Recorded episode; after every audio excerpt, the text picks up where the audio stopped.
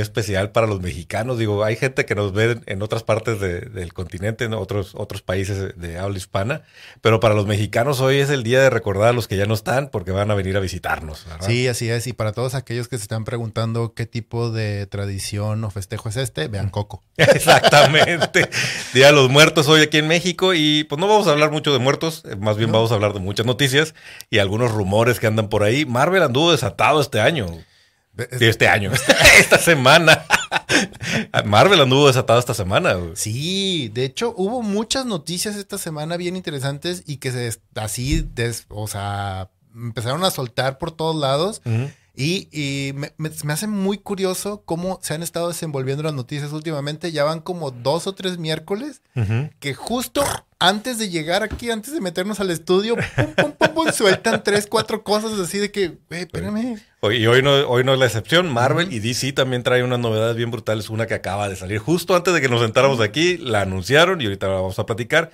Pero también que se queden hasta el final, camaradas, los que están conectados, quédense hasta el final porque tenemos otro especial de una hora y vamos a hacer review de The Last, no, The Tales of the Jedi. The Tales of the Jedi, esta nueva serie animada que acaba de estrenar mm. Disney Plus. Eh, híjole, qué maravilla. Sí, tenemos mucho que hablar de esa, de esa animación. Cortita, pero con, pero con mucha calidad. Es poco, pero, pero bien hecho. Pues adelante, si quieres empezamos con las noticias. Camarada Leo, camaradas todos, bienvenidos al nuevo episodio de República Geek. Gracias a los que ya están conectados. Recuerden que pueden eh, unirse a la conversación en cualquier momento. Aquí vamos medio mencionando los comentarios que cada uno de ustedes tienen sobre las noticias que estamos soltando. Aquí el rollo es cotorrear y hablar de todo lo que nos apasiona de la República Geek. Muy bien, camaradas, vamos a arrancar. Y arrancamos con una de DC. Eh, resulta que creo que no es sorpresa para nadie, que Stargirl acaba de ser cancelada. Ok, pasamos a la segunda noticia importante de esta semana y que creo que sí tiene algo de relevancia. Ok. Que es, y que es algo que, nos, que estábamos soñando porque sucediera realmente y que acaban de anunciar hace un par de horas. Sandman acaba de ser renovado para una segunda temporada. No puedo entender qué ya chingados estaban esperando. Así ha estado la negociada, güey. Pero sí, ya, finalmente es un hecho. Regresa Sandman a Netflix. Yo creo que estuvieron a, un pelo de, de, irse a HBO Max, ¿eh? Sí. Sí, a mí sí me suena que parte del problema fue que ya, pues, traían unos muy buenos números de reproducción y seguramente todo el equipo de Sandman, incluyendo Neil Gaiman, se pusieron muy buzos con la negociada con Netflix para regresar. Sí, sobre todo por el tema de los contratos con los actores, escritores y la gente que estaba alrededor de todo el proyecto. Pero sí, este Neil Gaiman como cabeza, se me hace que sí se puso bien trucha porque eh, creo que tenían, y él mismo lo explicó. A ver, a ver, aguanten para todos porque tenemos un tiempo determinado en el cual se miden las audiencias el tiempo que la gente vio la serie, cómo aventaron y todo. Y se me hizo una estrategia genial, genial, que justo antes de terminar ese término, que eran creo que 60 días, eh, que es lo que marca como Netflix dentro de sus métricas para decir, ¿sabes qué? Así va a jalar. Creo que son 30 o 60, no recuerdo muy bien. Pero justo en ese, en ese momento, creo que a los 30 días, cuando estaban a punto de cerrarse esas métricas, soltaron este último episodio como bonus. Buenísimo. Que aparte está genial y sirve como un epílogo perfecto para lo que es Sandman. Exactamente. Entonces, pues bueno, ya quedó cerrado y, amarrado. Curioso que a DC se le soltó, ¿sí viste eso? Sí. Soltaron un tweet y lo estaban confirmando antes de tiempo, lo tuvieron que tumbar y luego ya Netflix ya publicó diciendo, sí, bueno, ya, el plan era decirlo hoy. DC se adelantó, lo tumbó y luego ya regresó a, a confirmarlo. Sandman, temporada 2, es un hecho. Así es. Muy bien. Y bueno, siguiendo con los universos paralelos, no tanto de los dos grandes universos de DC y, Warner, traemos una noticia que, que, yo no sé cómo tomar, cabrón. resulta que el, director Carlos López Estrada, a quien conocemos principalmente o más recientemente por la animación de Raya este, la, de Disney precisamente, acaba de tomar el proyecto de hacer la nueva versión de Your Name. Eh, para los camaradas que no conozcan esta película, Your Name es una animación japonesa que salió hace como unos 4 o 5 años. Y que es una maravilla de animación. Es una genialidad la historia. A mucha gente no le va a gustar o mucha gente no le llamó tanto la atención porque no hay robots, porque no hay monstruos, porque... Pero la verdad es que eh, eh, Japón tiene una característica bien interesante con las películas animadas, que es su cine. Exacto. O sea, la animación es su cine, es lo que ellos aportan y tienen grandes obras. O sea, por ejemplo, para mí, este Summer Wars me parece genial, güey. O sea, eh, eh, eh, Perfect Blue me parece una obra maestra también de, de thriller psicológico, thriller de asesinos. Hay muchas obras muy grandes. Y Your Name es una historia, básicamente, es una comedia romántica. Sí, de hecho, si buscan dentro de nuestro historial, hay un capítulo especial que hicimos hace un par de años de, sobre historia de amor del mundo geek. Y destacamos Your Name, porque es de esas películas que tú le pedías el tráiler o te platicaban la premisa y decías, ay, Dios mío, no, Televisa o novelita. Güey, pero qué bien manejado está el tema y cómo te sorprende y cómo te trae bien picado con hacia dónde van los personajes. No, y el final es maravilloso. El final es genial de esta película. Y de ahí que sea una noticia agridulce, porque creo que es una película demasiado anime para convertirla en un producto de Hollywood. Siento que va a perder mucho del, del, chiste y del sabor que tiene esa película al tratar de americanizarlo o de ponerle los elementos Hollywood, ¿no? Sí, yo la verdad es que soy hombre de poca fe. no es un mal director, o sea, eh, eh. está. O sea, eh. Raya no es de lo mejor que ha sacado Disney últimamente, mm. pero tampoco es una mala película, tampoco le escupes en la cara. Pero tú puedes ser. Yo soy mucho más pasalón, güey, tú eres mucho más cruel con, las críticas. Se me hace un director mediano. Este, y, y creo que el proyecto que le están dando está demasiado grande. O sea, no es grande en, el sentido de presupuesto, sino grande para cumplir con las expectativas de los que conocemos la fuente, ¿no? Así es. Muy bien. Y hablando de adaptaciones, esta semana también eh, se soltó la triste historia para muchos de los camaradas que nos gustaba o nos gusta mucho esta serie de Netflix que se llama The Witcher. Ajá. Henry Cavill. Henry Cavill rompiendo el internet, cabrón. Ya sé, güey. Salió a despedirse oficialmente de la serie de The Witcher, diciendo ya terminé todo lo que tenía que hacer para la temporada 3 y esta temporada va a ser mi última temporada. En la 4 va a entrar en mi lugar el hermano de Thor. Liam, Liam Hemsworth. Y el detalle aquí está en que él se despide, habla muy bien y todo el rollo y ya. Lo interesante de la nota, a lo mejor vas para allá, mm. es que no fue un... como que lo primero que pensamos es, claro, güey, ya amarraste a Superman, DC, Warner, esto es, ¿verdad? Para concentrarte en el cine y volver y dejar las series atrás.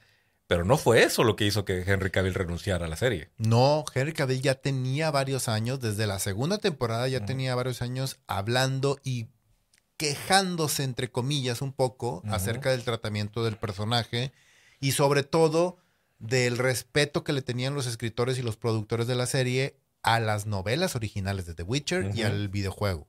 Entonces, una de las cosas que él siempre estuvo diciendo y mencionando es que él estaba comprometido con las siete temporadas que originalmente serían de The Witcher, siempre y cuando respetaran el contenido y siguieran contando las historias en las cuales estaba basado el personaje, que son los libros. Así es. Y desde la segunda temporada, él empezó a quejarse y decir, eh, esto no está así. O sea, él, de hecho, mucha gente bromeaba al respecto diciendo que era el geek más de los geek que había y que dentro del set decía, no, güey, es que eso no pasa en los libros. No, no, es que cómo va a pasar esto si no hay ningún respaldo dentro de la historia para llegar a ese punto, etcétera. Entonces, eh, tuvo ciertos roces, digamos, esto solamente es especulación, pero tuvo ciertos roces, dicen, con los escritores en ese sentido. Dijo, bye. Y después de esta tercera temporada, creo que dijo, ¿sabes qué? Ya, bye.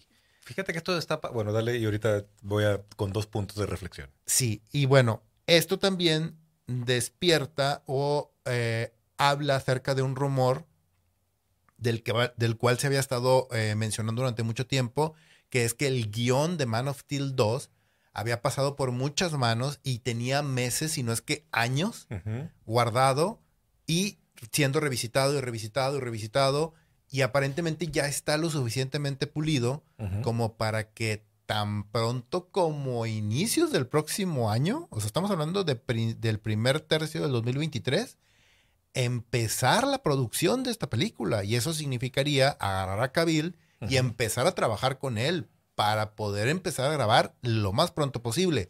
Que eso nos lleva también a hablar de la especulación y de lo que mencionamos el episodio anterior, donde hablábamos de este trato del cual amarraron James Gunn y Safran el, su contrato por cuatro años solamente. Ah, así es. Entonces eso hace que el scope Hay una prisa por Ajá, por, de por- Warner. de Warner por trabajar este producto y por aprovecharse tanto del actor como de la luz verde que ahora tienen para Man of Steel 2, para Black Adam, para Shazam y para muchos proyectos que están este, elaborándose acerca del DC Film.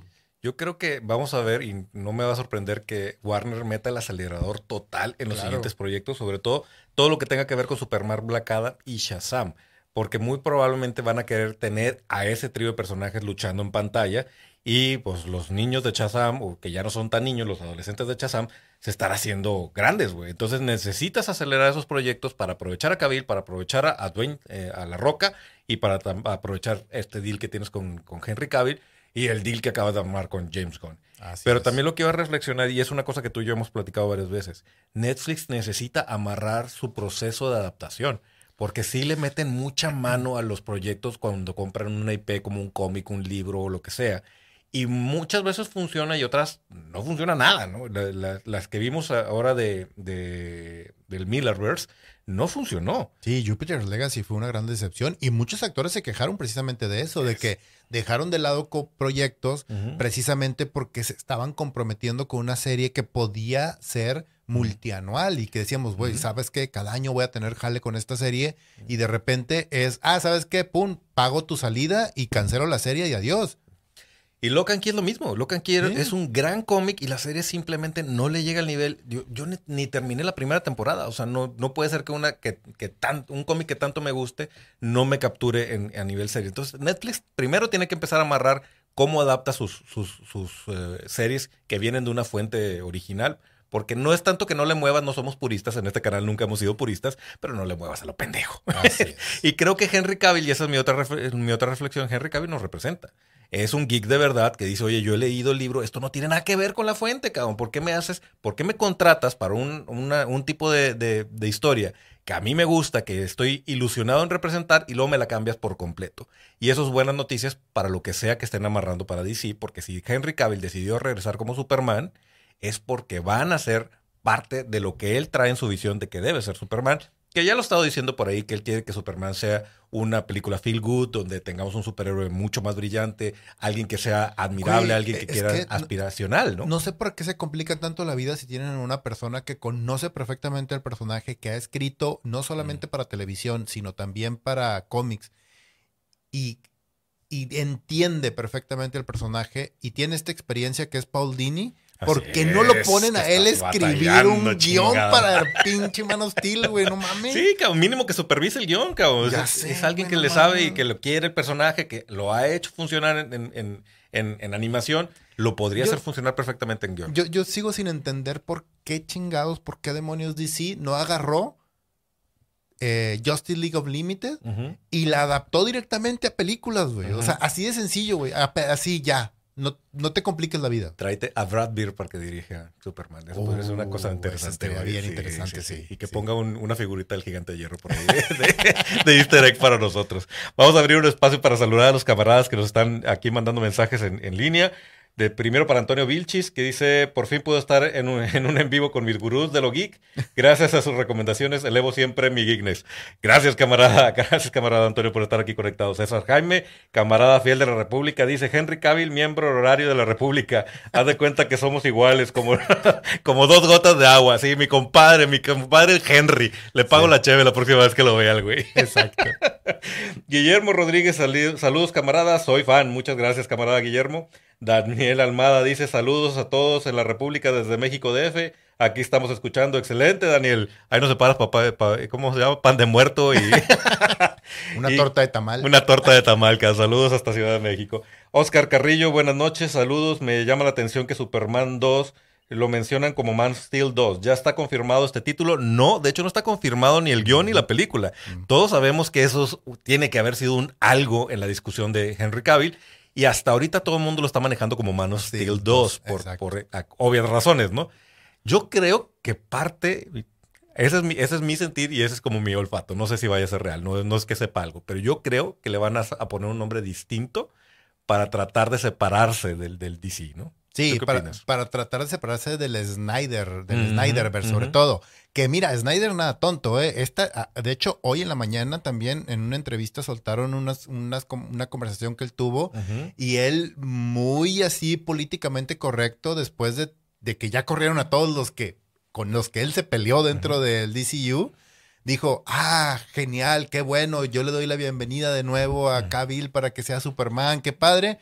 Muero por volver a trabajar con él y tú... mm, güey. Sí, y eso también nos abre un, justo un chisme que traemos por aquí, de que luego de que empezó el problema de, uh, se llevaron a James Gunn, uh, Marvel, ya, y la chi- Y salió James Gunn y, y Kevin Feige a decir, a ver, ¿no? O sea, somos compas. O sea, Ujú. tanto James Gunn dijo, no, mi amigo es Kevin Feige, y Kevin Feige dijo, no, hombre, yo he trabajado demasiado bien con James Gunn, me encanta y yo soy el primero que se va a poner en la fila para ver lo que vaya a hacer para Warner. Y esto nos trae esa vieja discusión sobre si Warner quiere que, más bien que DC, Mar- vale, que Marvel, Disney quieren que a DC y a Warner le vaya mal en las películas. Y tú y yo hemos sido muy de la idea de no, güey, o sea, a nadie le conviene que ni uno ni el otro le vaya mal en las taquillas porque se le acaba el negocio a los dos. Mira, y además e- esto es, esto es como remontarnos directamente a los cómics. O sea, esto es como, como esperar que Marvel o que Image que quiera que le vaya mal a Marvel y que Marvel quiera que le vaya mal a DC y DC quiera que le vaya mal a Image. Pues no, así no funciona esto. Al contrario, es encontrar diversidad y es competencia. Y esa competencia y esa diversidad nos da grandes proyectos. Obvio que te da gusto que uno de tus proyectos se supera en la competencia, Claro. evidentemente, pero de ahí a que te dé gusto que la esté cagando una y otra vez la competencia, no, porque le afecta a la industria y si la industria se ve afectada, nos vemos afectados todos. Así es. En el caso de, de- de James Gunn y Kevin Feige, también queda bien interesante cómo esto abre puerta para especular cualquier cosa que pudiéramos pensar acerca del futuro de estas dos compañías, cabrón. Pues mira, hay un rumor también que supuestamente circuló estos días que eh, Zaslav, con la primer persona que se acercó a hablar y ofrecerle el trabajo de ser el Kevin Feige del DCU, fue a Kevin Feige, güey. Y no te sorprendería, cabrón.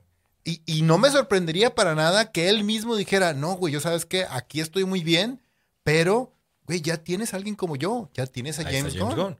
Y, y sí se debe de mover así, pues es que como, piénselo como en, en su chamba, camaradas. O sea, cuando alguien te ofrecen una chamba y tú no la puedes agarrar porque estás muy bien, porque no está en tu precio, por lo que sea, piensas en un amigo y dices, no, pues conmigo no, pero aquí está mi compa, va. Claro. Entonces creo que eso tiene que suceder en Hollywood también. Y dice, si, si realmente llegaron con Kevin Feige, Kevin Feige dijo, no, porque tengo un plan en, en Marvel, porque ya me pusieron casa y, y van a mantener a mis hijos y a mis nietos, güey. Aquí está James Gunn, ¿no? Claro. Que fue justo lo que pasó con, con Cuarón y Guillermo del Toro en la, en la franquicia de Harry Potter. Sí. La primera, o sea, ellos querían que Guillermo del Toro la hiciera y Guillermo del Toro dijo, no puedo por los proyectos que traigo, pero aquí está Cuarón. Y pues nadie, nadie sale ofendido de esto, ¿no? Exactamente. Vamos a ver, de ahí a que esto derive en un crossover de Avengers JLA, güey, yo lo veo muy lejos. Ya, ya no sabes nada, güey, porque no pensábamos Sí. que fuéramos a ver a, a los tres Spider-Mans en pantalla, ya hay muchas cosas que no pensamos que pudieran Sí. suceder, pero El cielo es el, in- es, Eh, límite, güey. el sea. cielo es el límite. Muy bien. Vamos a seguir movi- moviéndonos por, por los, los temas. Y ha llegado el momento de inaugurar una nueva sección. Es ¿Quién quiere ser Reed Richards, güey? Todos los días sale un rumor de quién diablos va a ser Reed Richards. Y esta semana tenemos dos calientitos. Así es, va a ser Richard Olastra. Ay, güey.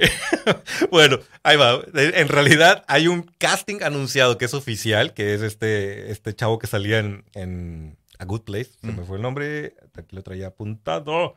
¿Te acuerdas cómo se llama? No. William Jackson Harper. William Jackson Harper, que es el. Si ustedes no han visto, si no han visto la serie de A Good, de, The Good Place, por favor hagan su favor y váyanse a Netflix a verla. güey. Es una Es- súper comedia. Es súper buena, es una de mis series favoritas de todos los tiempos. O sea, mezcla un tema de ética, de moral, de fantasía y, y- y de comedia negra. Comedia negra de una manera fantástica. Tiene grandes personajes y Ted Danson hace el papel de su vida, güey. Sí, sí, definitivamente. papel de Ted- su vida, Ted sí. Danson es el papel de su vida.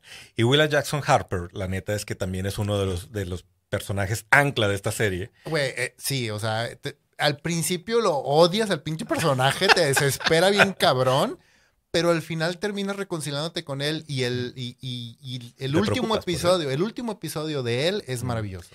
Que precisamente porque es ese tipo de personaje este, intelectual, necio, pesado, pues es un poquito Richards, güey. Sí, pero, pero bueno, sí, o sea, pero no me, no me termina de gustar. No, y no por el color de piel que pudiera ser la gran discusión aquí, este que, que pues ya sabemos que definitivamente Disney y Marvel están instalados en el me vale, que sea la persona adecuada y listo. Pero no, yo tampoco tampoco me gusta tanto para que sea Reed Richards. La cosa es que sí se une al MCU. Va a ser un personaje misterioso en Ant-Man. Por eso también se despertó la sospecha de que pudiera ser Reed Richards. Además de que pues, ya hizo un personaje intelectual. Fuera de William Jackson, el otro que está rumoreado en estos días para que sea Reed Richards es ni más ni menos que nuestro compatriota, el Andor Charolastra rebelde, Diego Luna. Sí. De hecho, Diego Luna a mí no me, a mí no me molesta tanto, ¿eh? Como, como Reed Richards. O sea, si lo, si lo caracterizan bien, a mí que- se me hace que sí. Fíjate que a mí sí me da una vibra de, de Reed Richards. Y traíamos esta discusión Mm. fuera de línea eh, con el Consejo Editorial de la República. y, y- y justo una de las cosas que yo decía es, sí me hace un poquito de ruido, pero no se me hace tan mal. O No. sea, realmente sí me lo imagino, sí tiene este como el mood de alguien callado, heroico, que es un poco lo que nos está dando en Andor. Aunque en Andor es más como charolastra, como lo que estamos acostumbrados a verlo, ¿no? Sí, es más de barrio. Más de barrio, exactamente, de barrio espacial, pero de barrio. Acá sería un cambio interesante. Lo único que sí no me gustaría es que termináramos diciendo, bueno, es que se cambió el nombre de Richard porque re- se llama Ricardo y, este, y es latino, güey. E- Eso sí no me gustaría que lleváramos esa inclusión hasta allá. Tendrían que trabajar en su acento, porque sí, Diego Luna tiene un acento muy distractor cuando habla en inglés, ¿no? ¿No Mm. se te hace a ti? Eh. Eh, a ver, ¿qué opinan, camaradas? Está aquí la, la opinión abierta en la discusión en los chats. Reed Richards podría ser, podría ser William Jackson. Sí, o sea, los dos son grandes actores. O sea, cualquiera de los dos caminos que tomen creo que este, podrían funcionar y podrían ser eh, atractivos porque los dos son muy buenos actores. Ya tuvimos esta discusión en su momento precisamente con otra actriz que salió en The Good Place, que es esta chavita que hizo Dead en, en The Sandman. Y vaya que nos sorprendió. Y bueno, tú estabas bien convencido. Yo estaba tenía mis dudas, Ajá. pero no, definitivamente hizo un gran, un gran papel. Sí, porque además ella es, ella era así. O sea, cuando yo me imaginaba el papel de muerte, Y este, este personaje lleno de vida, literal, lleno de vida, sonriente y que cómo Sí. se comportaba. Cuando yo veía a esta chavita que ya la había visto actuar en varios papeles con esa misma personalidad, dije, güey, está perfecta. O sea, y aquí Sí. puede ser un poco lo mismo, la verdad. Sí, sí, sí. Pero bueno, a estas alturas Reed Richards puede ser Danny No, DeVito, güey. Puede ser Kevin Bacon. Y ponga usted el nombre que se le ocurra en este momento, porque todo el mundo está como rumoreado para hacer el papel que quizá va a ser el ancla del futuro de- del MCU, ¿no? Sí. O sea, el, el problema aquí es que creo que todo el mundo está esperando que sea otro Robert Downey Jr., pero no va a pasar. No, yo también creo que se van a ir por el, por el Reed Richards joven, que, que en ese sentido me gustaría más que, que, que recuperaran a, a Miles Teller. Que sí, no queremos recordar esa película donde él es Reed Richards, Pero, pero, lo hizo. Era un buen casting, no una era pésima un película. casting genial. Ese, ese morro es. De, esa película es un casting mega desperdiciado, güey. Así O es. sea, mega desperdiciado. Tenías a cuatro muy buenos actores, a cuatro excelentes actores, y hiciste, o sea, pomada, hiciste una cosa horrible que, güey, no mames. Pero mira, si los recuperaran, ahorita Miles Teller está en la, en la edad perfecta para ser Sí, Reed Richards. de hecho. Y viene, 30, y ¿no? viene de un mega hitazazazazo de blockbuster. Así es. Entonces la gente lo va a reconocer muy cabrón. Y lo hemos visto bien camaleónico en cada uno de los papeles, en Whiplash, en Maverick, en donde se pone este chavo, lo hace muy bien y no se auto no se autointerpreta, ¿no? Que luego le pasa a estos actores. Sí. Pues vamos a ver quién, quién sería Reed Richards. Vamos a ver acá los comentarios. Reed Richards es John Krasinski, no hay más, dice Oscar Carrillo. Quisiéramos decir que es cierto, pero pues Sí. muy probablemente el plan de Marvel no es ese. Aunque yo sigo sosteniendo que a Krasinski lo vamos a seguir viendo y seguramente vamos a ver En Secret War va a aparecer. y vamos a ver el consejo de los Reeds, Sí. este, que ojalá y sea tan Estaría divertido como el de los chido, Ricks. Rick. Pero sí, seguramente vamos a ver el consejo de los Reeds y ahí lo vamos a ver aparecer. No creo que se vayan a deshacer de él, ¿no? Oye, y hablando precisamente de rumores, Mm. otro rumor del que ya hemos hablado aquí dentro de la República, Mm. que volvió a surgir esta semana, que me llamó mucho, mucho la atención, es que al parecer Radcliffe se está bien, bien clavado y bien interesado, sobre todo con este boost que le está dando su nueva película. Eh, para ser Wolverine, güey. Es un casting raro, güey. Pero, pero, pero, sí está bien interesante. Eso está, es lo más chido. Es un casting raro que no me hace ruido. Que dices, hmm, o sea, me gustaría ver eso. Claro. Podría ser, cabrón, podría ser. Dice también acá, los otros Rich Richards que han salido no los veo muy apegados al personaje de los cómics, los siento muy pasivos. Sí, como que hasta ahorita no han anunciado, fuera de Krasinski, que la verdad nos voló la cabeza a todos, no, ha, no hay un rumor que termine diciendo, sí, ándale, ese es, no te muevas. ¿no? Sí, sí, de sí, hecho, creo que Diego Luna es lo más cercano a eso, y aún así no, no brinque de la emoción. Dice César Jaime que con el tema de Reed Richards, tal vez hay que cambiar nuestra idea de que ya no son adaptaciones, sino más bien in- interpretaciones. Sí, quizá tienes un, buen- un gran punto, camarada. Es un momento en donde tendríamos que empezar a pensar que no necesariamente vamos a ver lo que nos gusta de los cómics, sino lo que tiene planeado Kevin Feige y Marvel para Sí. el universo cinematográfico. Recordemos que ahorita estamos, vi- estamos viviendo una amalgama precisamente entre el Marvel Universe que conocemos, el universo Ultimate y todas las pedacerías que se hizo alrededor, empezando por el Spider-Man de Raimi, por este el Spider-Verse, por este los Cuatro Fantásticos alrededor, X-Men, o sea, todo este desmadre que se hizo cinematográfico fundido precisamente con ese universo de cómics que es el MCU.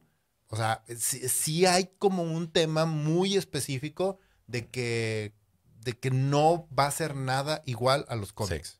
Y creo que Reed Richards es un personaje para experimentar, pero Sí. vamos a ver, a ver hacia dónde lo lleva. Y casi me suelto la carcajada por el camarada Daniel que dice, sin amor viene del playa, de Playa del Carmen porque Reed Richards charolastra. Todo es posible en el multiverso. Pues sí, la verdad es que sí. ya lo que digan, Kevin- mira, si Kevin Feige lo, lo quiere, Kevin Feige lo tiene, listo. Como, como, el de- como el señor decida. güey. Y pues hablando precisamente de, eh, de castings, Ujú. El otro que encendió el internet. el otro, bueno, hay tres, hay tre- tres cosas que me gustaría mencionar de, ca- de, de casting y de series. Uno, mencionar brevemente que ya se anunció que todo el mundo lo estábamos esperando vivir, Mm. pero que se me hace bien interesante porque esto abre la puerta al Wandaverse, güey. Sí. Que es, eh, uno, que Visión va a tener una nueva serie que se va, va a llamar Vision Quest Ajá. que es la historia de la visión blanca, que va a ser un poco regresar otra vez a los Avengers de West Coast con los, cuando los traía John Byrne, que es este, este visión que perdió toda su memoria, perdió toda su humanidad, y es esta, esta aventura de tratar de recuperarla. Aunado a ese WandaVerse está Agatha, que Agatha Coven of Chaos acaba de eh, castear precisamente a Aubrey Plaza, que Wow, qué- ahorita está en un súper buen momento Wow. porque está entrando en una de las series más premiadas de HBO Max, que es White Lotus. Y que además ya la vimos en, en- en el universo de los cómics, en, en Legión, y aventó un papelazo. La, la neta Sí. es que a mí Aubrey Plaza se me hace una, una de las actrices más desperdiciadas de Hollywood, ahorita salvo por la serie. O sea, creo que podría estar haciendo proyectos de cine bien interesante y no, no la han casteado en algo que digas tú, ese es el papel de su vida, ¿no? Sí, y se me hace que eh, en Agatha puede funcionar muy bien porque ella puede ser uno de los de las brujas que se mantenga, al igual que sucedió con eh, Puck en Black Widow, güey. ¿Te gustaría que fuera un personaje pasajero o que fuera alguien No, no. pivote de- del MCU? no pivote del MCU, pero sí un personaje importante como ahorita lo está haciendo, te digo, esta chavita de eh, la heredera de Black Widow, güey. Ajá, ok, como Yelena, que de Como alguna- Yelena, que ya está, ya va a entrar en una película, y o sea, ya pasó por varias series, ya pasó por una película semi importante que fue Black Widow, y ya le dieron un protagónico que va a ser la protagonista de Thunderbolts. Sería súper interesante que Aubrey Plaza estuviera ahí para meterse en el universo de los X-Men. Sí. Porque ya la vimos en el universo de los X-Men. Eso sí sería bien De interesante. hecho, lo estoy pensando, no capaz de que repite papel de Legión. lo mejor, puede ser. Bueno, podría ser, podría ser en este multiverso que están, que están y, planteando. na- y nada que ya tenemos mutantes desde hace años metidos en todos lados. Estaría chidísimo que, Sí. que fuera así, ¿no? Y el otro, el otro casting que se anunció es Joe Loke, quien no ha sido oficialmente dicho, pero todo el internet lo está diciendo que parece que va a ser Wiccan en una edad más adulta, Sí. o juvenil, pues. Y da toda la finta, güey. Sí, tiene y toda si, la finta. Y si lo castearon para eso, dije, ah, se mamaron porque está bien chido, güey. Ves al niñito y lo ves a él y dices, sí, güey, sí, Sí, sí, sí, sí, sí, parece como que sí es el, el crecimiento de, de ese casting, ¿no? Que nos vuelve a empujar al asunto de ahí vienen los Young Avengers. Definitivamente Marvel va para allá. Si este realmente es el casting que, que la gente está especulando, Marvel va caminando duro y seguro contra, para, para descubrir a los Young Avengers. Y me gusta que lo haga a través de series, güey. Sí, eso también está interesante. Y pues también, hablando precisamente de series, hay otro casting que entró, que también este, eh, déjame ver si lo puedo pronunciar correctamente, que es Yaya Abdul Maten, mejor conocido dentro de la República como Black Manta Y o como Doctor Manhattan en la serie de HBO. Que es un buen actor. Sí, él, él es muy buen actor. Ajá. O sea, la verdad es muy buen actor. Y Pero. pero lo acaban de castear y ya dijeron oficial, oficialmente que va a ser Wonder Man. Así es. Simon Williams sería el personaje que va a Ujú. interpretar, que también está conectado con Wanda, como bien dices. Y, y vuelvo a abrir la discusión vieja y larga que tenemos sobre el cambio de piel en, en los personajes a como lo sentimos icónicamente. Ahora, mira, nomás para, para, para dejar esto así como que bien manejado, esta es la segunda vez que a este güey lo meten a hacer exactamente lo mismo en un mundo de cómics. Y en Watchmen nos sorprendió, güey. Ajá. En y, y Watchmen- ni nos importó. Y ni nos importó, hizo un gran, gran papel. Yo espero que haga lo mismo. Y de hecho, que se divierta él un poco más en este papel porque el personaje te da para eso. Así es. El personaje te da para divertirte y aparentemente como lo van a tratar va a ser como una comedia ligera, mm, Sátira de Hollywood. una sátira de Hollywood Que tiene mucho y sentido de con el superhéroes. que tiene mucho con- que ver con el personaje de Simon Williams. Exacto. Y sí, a mí me brinca un poco, o sea, porque tengo una representación muy, muy específica en mi cabeza de cómo se ve Wonder Man. Pero a final de cuentas también es un personaje que no tiene el posicionamiento como para que realmente estorbe, ¿no? O no es algo que, que Sí, este no. cambio de raza pudiera decir, Sí. híjole, Seguimos en lo mismo. Te digo que parece que están creando el WandaVerse y que están haciendo como que pequeños núcleos así de Ajá. historias porque están creando el, el WandaVerse, están creando el universo de alrededor de... de ¿Cómo se de llama? visión, de Wanda, Shield, de de Shield. ajá. con todo el tema de espías y todo el rollo, lo cual me lleva al primer rumor que traigo ahorita importante que me gustaría soltar. Antes de que sueltes, nada más cerrando el tema de Simon Williams y de Yalja, pues hay un Simon Williams de color en los cómics, en una de las versiones de, multiverso. Entonces, tampoco es como tan salido del, del- del calzón que hayan elegido a este actor. Pero soy completamente la idea de que es un buen actor y nos puede dar una gran representación del personaje, que es lo importante aquí, ¿no? Así es. Ok, ahora suelta tu rumor. Ahora, este mundo que te digo que están creando todo este rollo alrededor de Chill y de eh, Secret Invasion y de todo el mundo de espías dentro de, eh, del MCU.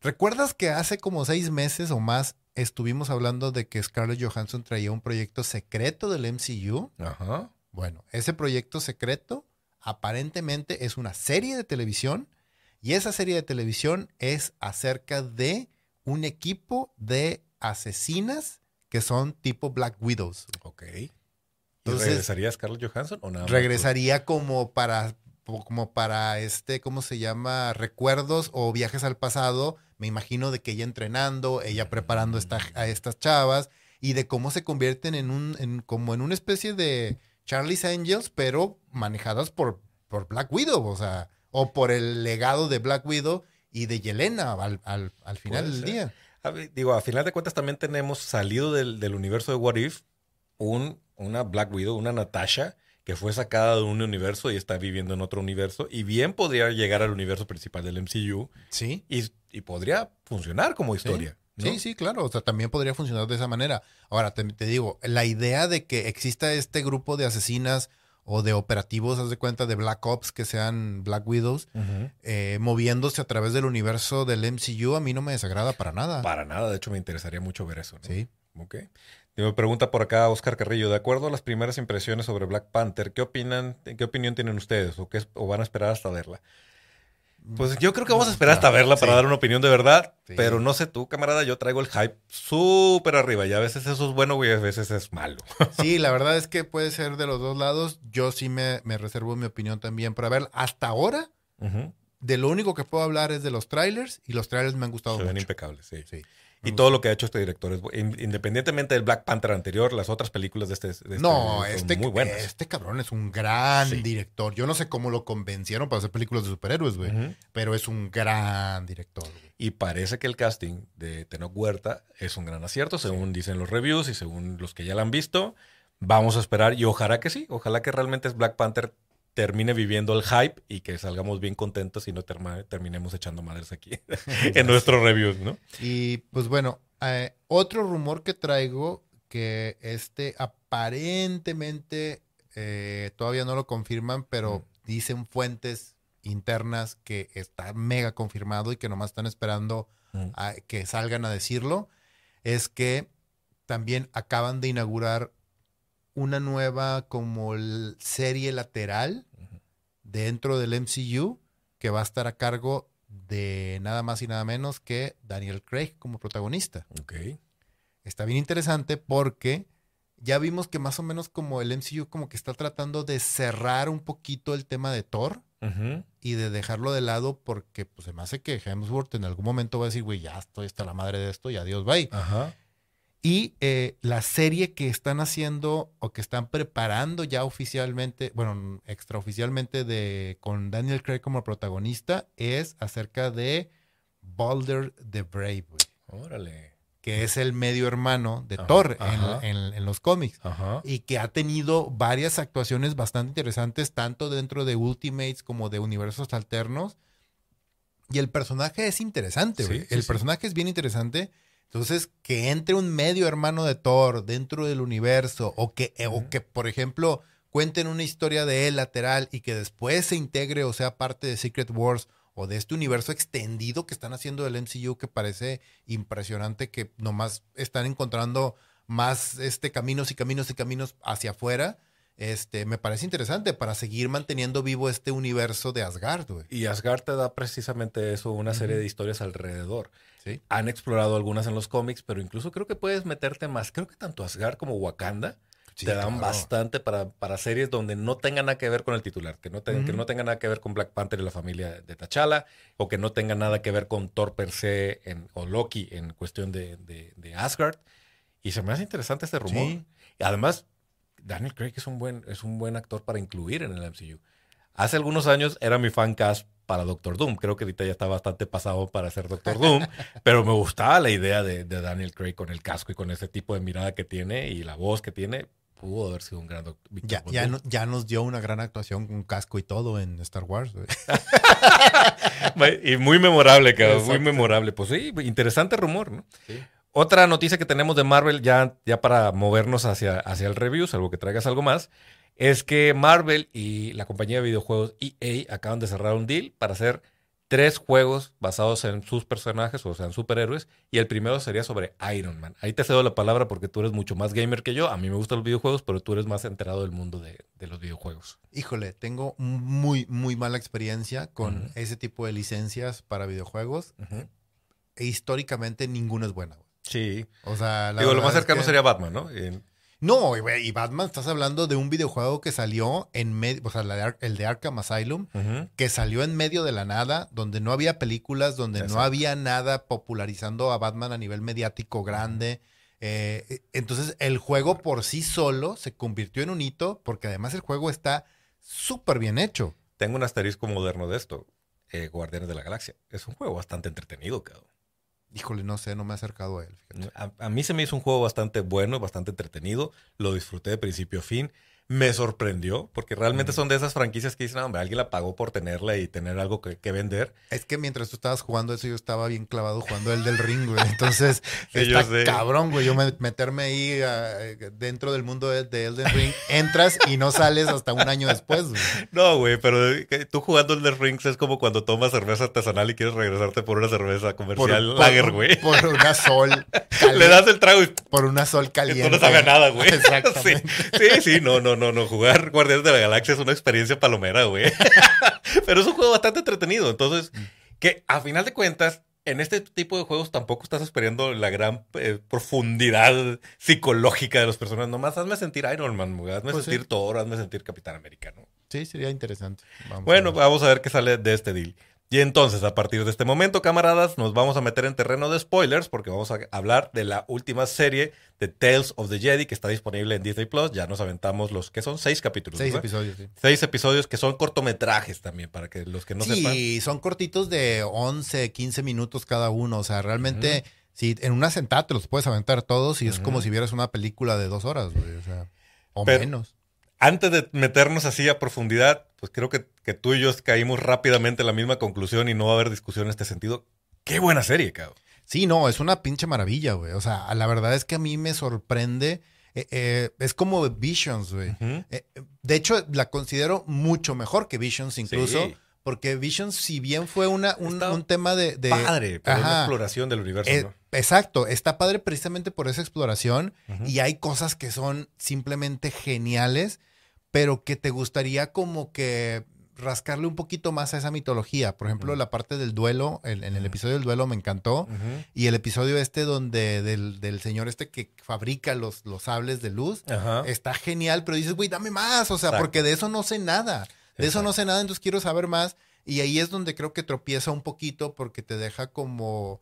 Demasiada ontología para, encajar en el universo de Star Wars. Pero- Que es una buena ontología. Pero está súper bien, o sea, En también. el caso de Tales of the Jedi es todo lo contrario, porque aquí sí abona, pero ya lo hemos platicado varias veces. Es impresionante cómo Filioni agarró una aguja mágica, güey, una, una aguja de láser, güey, y está atando todos los cabos sueltos del, del universo de, de Star Wars, pero sobre todo está tapando los huecos. güey. No, güey, no mames. En esta serie, o sea, Doku se, me se convirtió en mi personaje favorito, güey. si me hubieran dicho, oye, van a sacar una historia de Doku, no, güey, ¿para qué? Güey, quiero ver más de Doku. Ok, vamos, vámonos, vámonos, a, vámonos a irnos por orden. Ajá. Las, las series eh, son seis episodios que están divididos básicamente en un brincar de uno y uno, contándote el, el- de alguna manera el origen de eh, Doku y el origen de Ahsoka, de cómo llega a ser un aprendiz Jedi. Que lo interesante es que, aunque las historias no se relacionan, Uf. están conectadas. Exactamente. Y, y eso fue muy interesante del guion. Exacto. Y pues bueno, está dividido en seis episodios. El primer episodio es Life and Death, que ese es un episodio bastante sencillo, por decirlo de alguna manera, donde solamente te presentan a Ahsoka en el momento en que nace y del potencial que tiene. Eh, está bonito, está bien hecho, pero digamos que es como un es muy introductorio, la verdad. Y luego pasamos al siguiente episodio, que ahí es donde se pone bueno todo el pedo, que es Justice. Aún, aún así, antes de que brisques a Justice, a mí me gustó mucho ver el origen de, de Ahsoka. Sí, está padre. Digo, es un episodio muy bonito, muy emocional. Está Ajá. padre. Pero también te da un poco de. Vamos, eh, eh, Star Wars está lleno de esta mitología o de, la. ¿Cómo se De la profecía del elegido, ¿no? Mm. Y hay varios elementos que te hacen pensar que en teoría se supone que el elegido es Darth Vader o es Anakin Skywalker, que es el que pone balance en la, en la galaxia.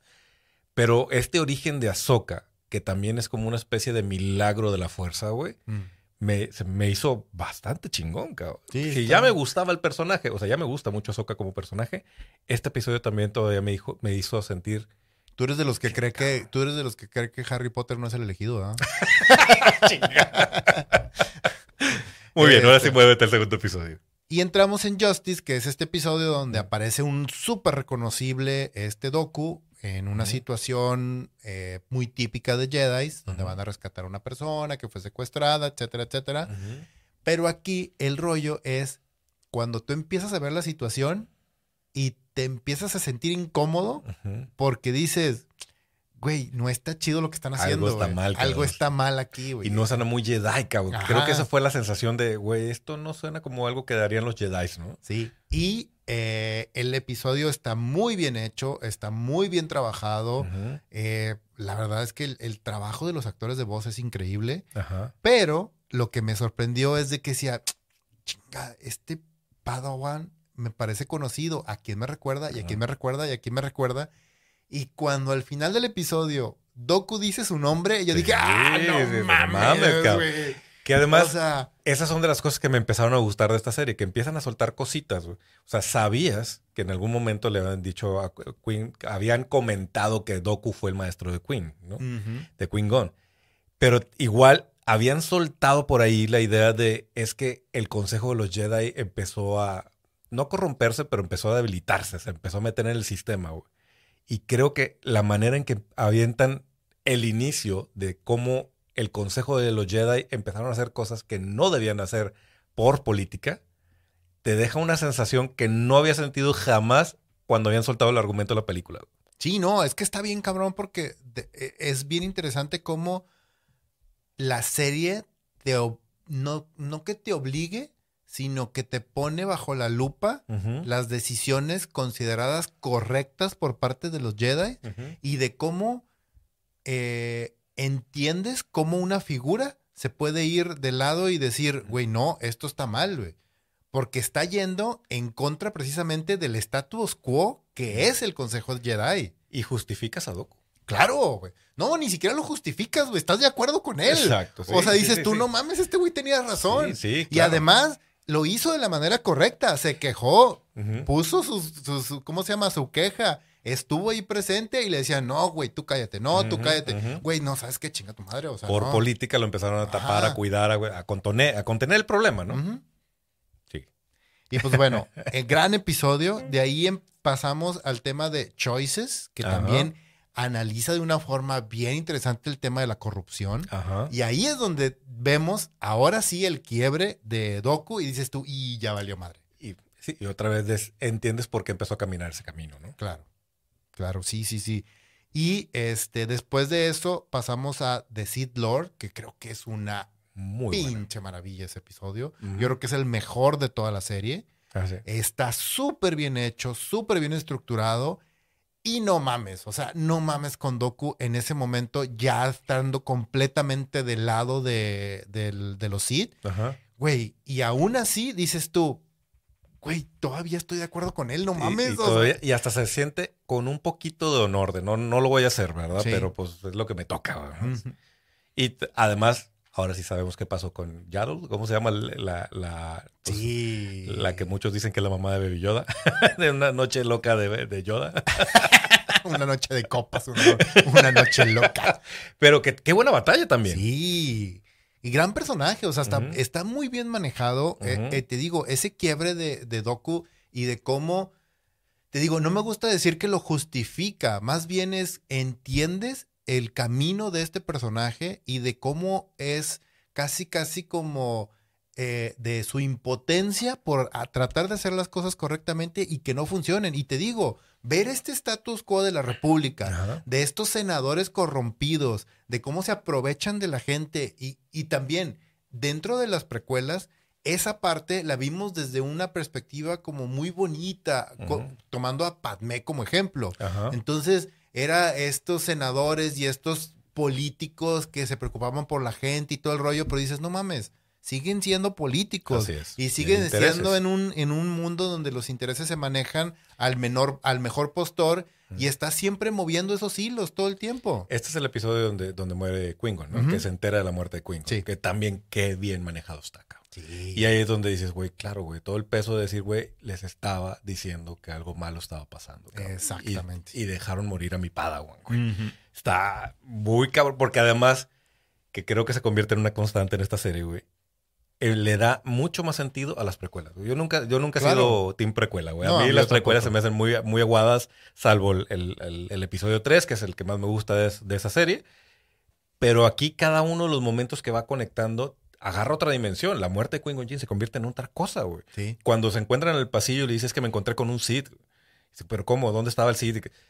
Agarra otra dimensión el hecho de que Qui-Gon Jinn se haya enfrentado a un Sith en medio del desierto, güey. Que- Claro. Que, pasa como muy, muy de, ah, una, una escenita de acción. Y Mm. acá agarra mucho color hablando de, de- de- de narrativa, ¿no? Claro, sí, sí. Y ahí es donde nos sueltan un poquito o dejan el personaje de Doku y, y empiezan a trabajar un poquito más en Ahsoka. Que, Que, Dios. que, que- que la verdad es que a mí me, me encantaría que volvieran a, hablar de Tales of the Jedi y que volviéramos a hacer este juego de seguir brincando en estos momentos que son trascendentes y, y no trascendentes por lo que está sucediendo per se en la serie, o con los, eh, sino lo que está sucediendo en, dentro de los personajes, lo que, lo que está causando emocionalmente dentro de los personajes. Lo cual me lleva al siguiente episodio, que es Practice Makes Perfect. que, Que, que una de las mejores historias de Ahsoka, güey. que me- se me hace. Es un, es un trop muy, muy, muy este, eh, típico de este, de, de este estilo de, de- de episodios, en donde ves al personaje haciendo su wax in, wax out. Ajá. Totalmente siempre dices tú, güey, ya llevo 10 minutos de esta chingadera, ¿cuándo va a empezar algo? Y nunca ves la acción. Así es. Nunca ves la acción. ¿Por qué? Porque la acción ya pasó, güey. Exacto. Cuando llegas al punto exacto en donde es como, e, es como si, si te presentaran, hubieras visto eh, Karate Kid empezar en el torneo Ajá. y lo ves pelear bien chingón, gana y luego después sale una segunda parte y en la segunda parte te dicen, ah, vamos a poner una precuela y vamos a hablarte de cómo entrenó este güey. Sí. Ah, Es eso, o sea, Que eso, y además con el super mega acierto y colmillo de, de Filioni de poner esa escena de Clone Wars después de todo el- este- sí. toda la escena de entrenamiento, toda la secuencia de entrenamiento, corte, futuro. Esa escena de, de Clone Wars donde está Rex y Ahsoka y están a punto de abrir la puerta y Rex voltea y le dice, ojalá ya haya servido el entrenamiento. ¡Pum! Así. ¡Ah! Qué pinche escena en Clone Wars para todos los camaradas que no la han visto y se quedaron con esa, con esa cosquillita de, ay, ¿qué pasó? ¿Qué onda? Ujú, Güey, ujú. regresen a ese Es uno de los episodio. mejores episodios de Clone Wars, güey. Es el último episodio de Clone Sí, Wars. Y qué- esa qué gran escena, güey. esa Pero son los escena- últimos 12. Son los últimos 12. Sí. Pero esa escena de, ese es donde dices tú, ves a Soka en ese momento y dices tú, no mames. o ¿Cómo sea, va a salir de esta, güey? Ajá. Y ahora con esta dices, pues por eso pudo salir de esta. güey. Exacto. Lo pre- la prepararon para esta situación. Ya aquí no se dio cuenta para qué la estaba preparando en realidad, pero tuvo razón. Sí. Y también te das cuenta que Anakin es un gran maestro Jedi, güey. Pues te- ah, Tiene sus puntos flacos, pero sí tenía, tenía mucho colmillo para lo que se requería. Y creo que eso es lo que termina Sí. aventándolo al lado oscuro. Y, y esto es lo padre, que empezamos a tener estas discusiones donde empiezas a entender más a un personaje como Anakin y una grande, un gran momento histórico en donde se va hacia el lado oscuro y no nada más porque, ay, padre, ¿no? Ah, sí, Este, güey, no mames. pero es, ese momento y esa relación que tienen Ahsoka y Anakin en ese capítulo, conectándolo con el capítulo de Clone Wars, Sí, es, es un gran acierto narrativo. Yo acabo, acabé la serie y me puse a ver esos dos episodios otra vez. Y bueno, pues eso nos lleva al sexto y último episodio de Tales of the Jedi, que es Resolve, que es, creo que es como un epílogo. Se me hace no tan débil a mí en, en lo personal como el primero, pero del mismo estilo. Es como, como que empiezas a trotar y luego agarras vuelo y corres con un chingo de fuerza y luego al final otra vez bajas el ritmo y, y ya vuelves a caminar para no, para no tronarte, haz de cuenta. No cerró arriba, pero cerró muy bien. Sí, no, cerró muy bien, porque además lo que me gusta es que es un poco este tema de, güey, eres eso, nunca vas a dejar de serlo Ajá. y es mejor que lo aceptes. Pero también me da un motivo muy, o sea, deja muy en claro por qué Ahsoka regresaría a la batalla después de todo lo que vivió en Clone Wars y luego lo que Sí. le pasó después de Clone Wars. O sea, Al final del día, la mano del imperio es tan, tan grande y tan extensa que termina por tocarla y dice, güey, o sea, voy a tener que regreso, involucrarme, regreso, o o sea. regreso, regreso. sí. O sea, va a terminar, voy a terminar regresando de una forma u otra. que para los camaradas que lo hayan leído o que les interese, el libro de Ahsoka es un poco esto que está sucediendo en ese episodio. Ahí se tomó algunas libertades Filioni para cambiarlo. Supongo que más bien este es el canon y no lo que pasa en el libro. Pero más o menos ese es el feeling de dónde estaba Ahsoka después de que el, de que el Imperio ganó y que todo, la- todo el, este, el Consejo de los, Jedi, de los Jedi cayó. Sobre todo tomando en cuenta que ella se declaró a sí misma no Jedi. Ajá. I'm no. Jedi y es una de sus frases más, más icónicas, ¿no? Así es. Y pues esto básicamente nos da la antesala de la serie de Ahsoka. Claro, que yo creo que lo que Filioni hizo en realidad es poner todos los cabos que vamos a, a analizar en la, en la primera temporada de Ahsoka. Sí. Y me hace sospechar que Doku va a tener que ver con esa historia, güey. Ah, estaría genial, güey. De hecho, a mí, no sé qué, cómo lo viste tú, pero una vez que terminé Tales of the Jedi dije, güey, quiero una serie específicamente de cómo se está corrompiendo y debilitando el Consejo Jedi por culpa de la política, güey. Me Sí. encantaría ver esas pequeñas historias atrás. No, no Obi-Wan, no Anakin, no, o sea, los Jedi de piso, güey, los que estaban Sí. metidos en la bronca, los que tenían que tratar con los senadores, los que tenían que estar en la batalla haciendo cosas cuestionables porque es lo que les ordenaron hacer. Esa serie estaría bien interesante, güey. en Sí. No sé si alguno de nuestros, de nuestros, eh, de nuestros camaradas llegó a ver una serie de policías que se llamaba The Chill ¿Mm? en FX, Haz de creo que estaba. The Haz de cuenta, es The Chills, pero con Jedi, güey. Estaría bien Sí, chingón, sí, güey. Sí, sí, sí. O sabes cuál también estaría padre, hacer como una versión así de Justified, pero con Jedi, güey. Güey, pero qué padre también que Filoni está teniendo la oportunidad de contar su historia, güey. Sí. Porque además de que está jugando con los juguetes de George Lucas, güey. pues además de que le prestaron la caja de mira del hermano mayor, del tío de mira, ahí están los juguetes para que sigas tú con la historia, güey. Él está creando sus propias historias y le están dando la oportunidad de desarrollarlas bien. Sí. No como las otras precuelas. y Entonces creo que lo más cerca que estamos aquí es con Andor, que va lentona, pero pues está A justificando me- y está a construyendo mí muy me bien. está gustando mucho Andor. Que entiendo por qué a ciertos camaradas no les está gustando Andor. O sea, es el tipo de historia que no es tan Star Wars, pero es mucho Wars, no, tan- no tan- no tanto Star. Y a mí me gusta mucho eso. De hecho, Sí. este el episodio de la prisión se me hizo Ah. una maravilla. güey. Me encantó a mí también, se me hizo bien chido, ¿sabes? Pero bueno, el caso es que también con Andor lo están construyendo poco a poco para que entiendas cómo terminó en Rock One. Y creo que esta oportunidad que le están dando a Filoni de construir a Ahsoka, pero no solo de, un, de una serie a una película, sino de a través de toda la historia de Star Wars, desde que fue Padawan de Anakin hasta más allá de Darth Vader, vamos a terminar conociendo un personaje que va, probablemente va a ser el más inventado y más completo de toda la saga. Sí.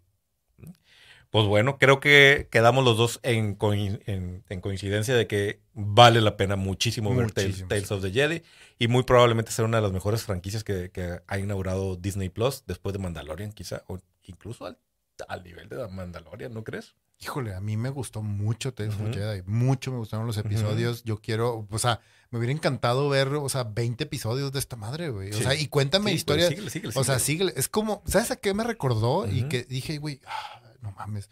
Me recordó a los episodios, a los primeros episodios de Clone of War de Tartakovsky. Ah, haz de cuenta. Así, güey. En ese. En donde veías a personajes, o sea, no secundarios, personajes terciarios pasar al frente y tener sus cinco minutos de gloria en un cortito de Tartakovsky. Eso era genial. y ese puede ser el camino. O sea, agárrate Sí. ahora los cabos sueltos de Mace Windu.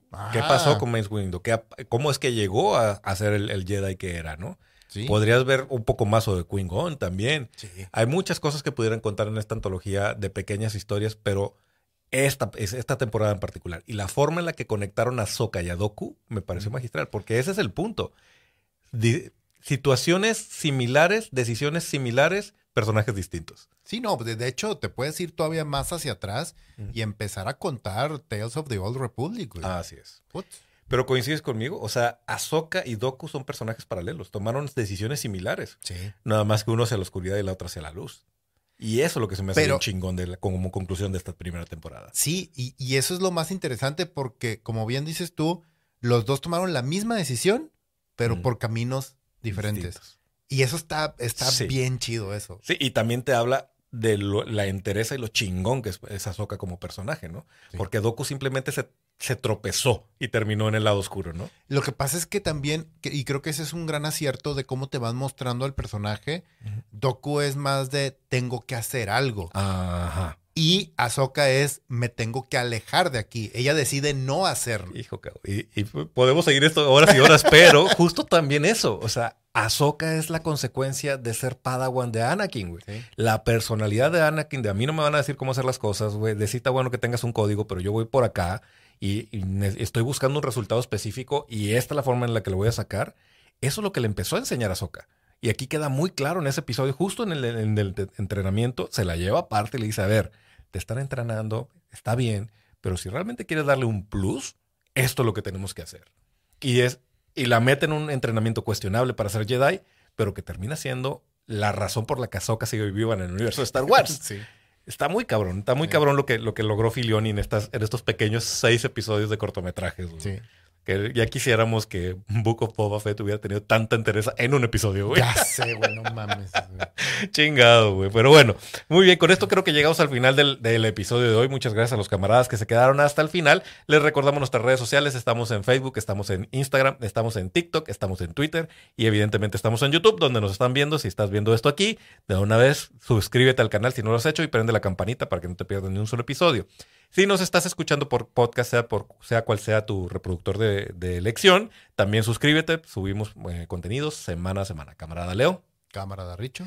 Camaradas todos, nos vemos y nos escuchamos en la próxima de República Geek. Saluden a sus muertos, pasen una bonita noche en familia los que estamos aquí en México. Y recuérdame, diría Coco. Mamá Coco. Mamá. Mames, güey. Ay, güey.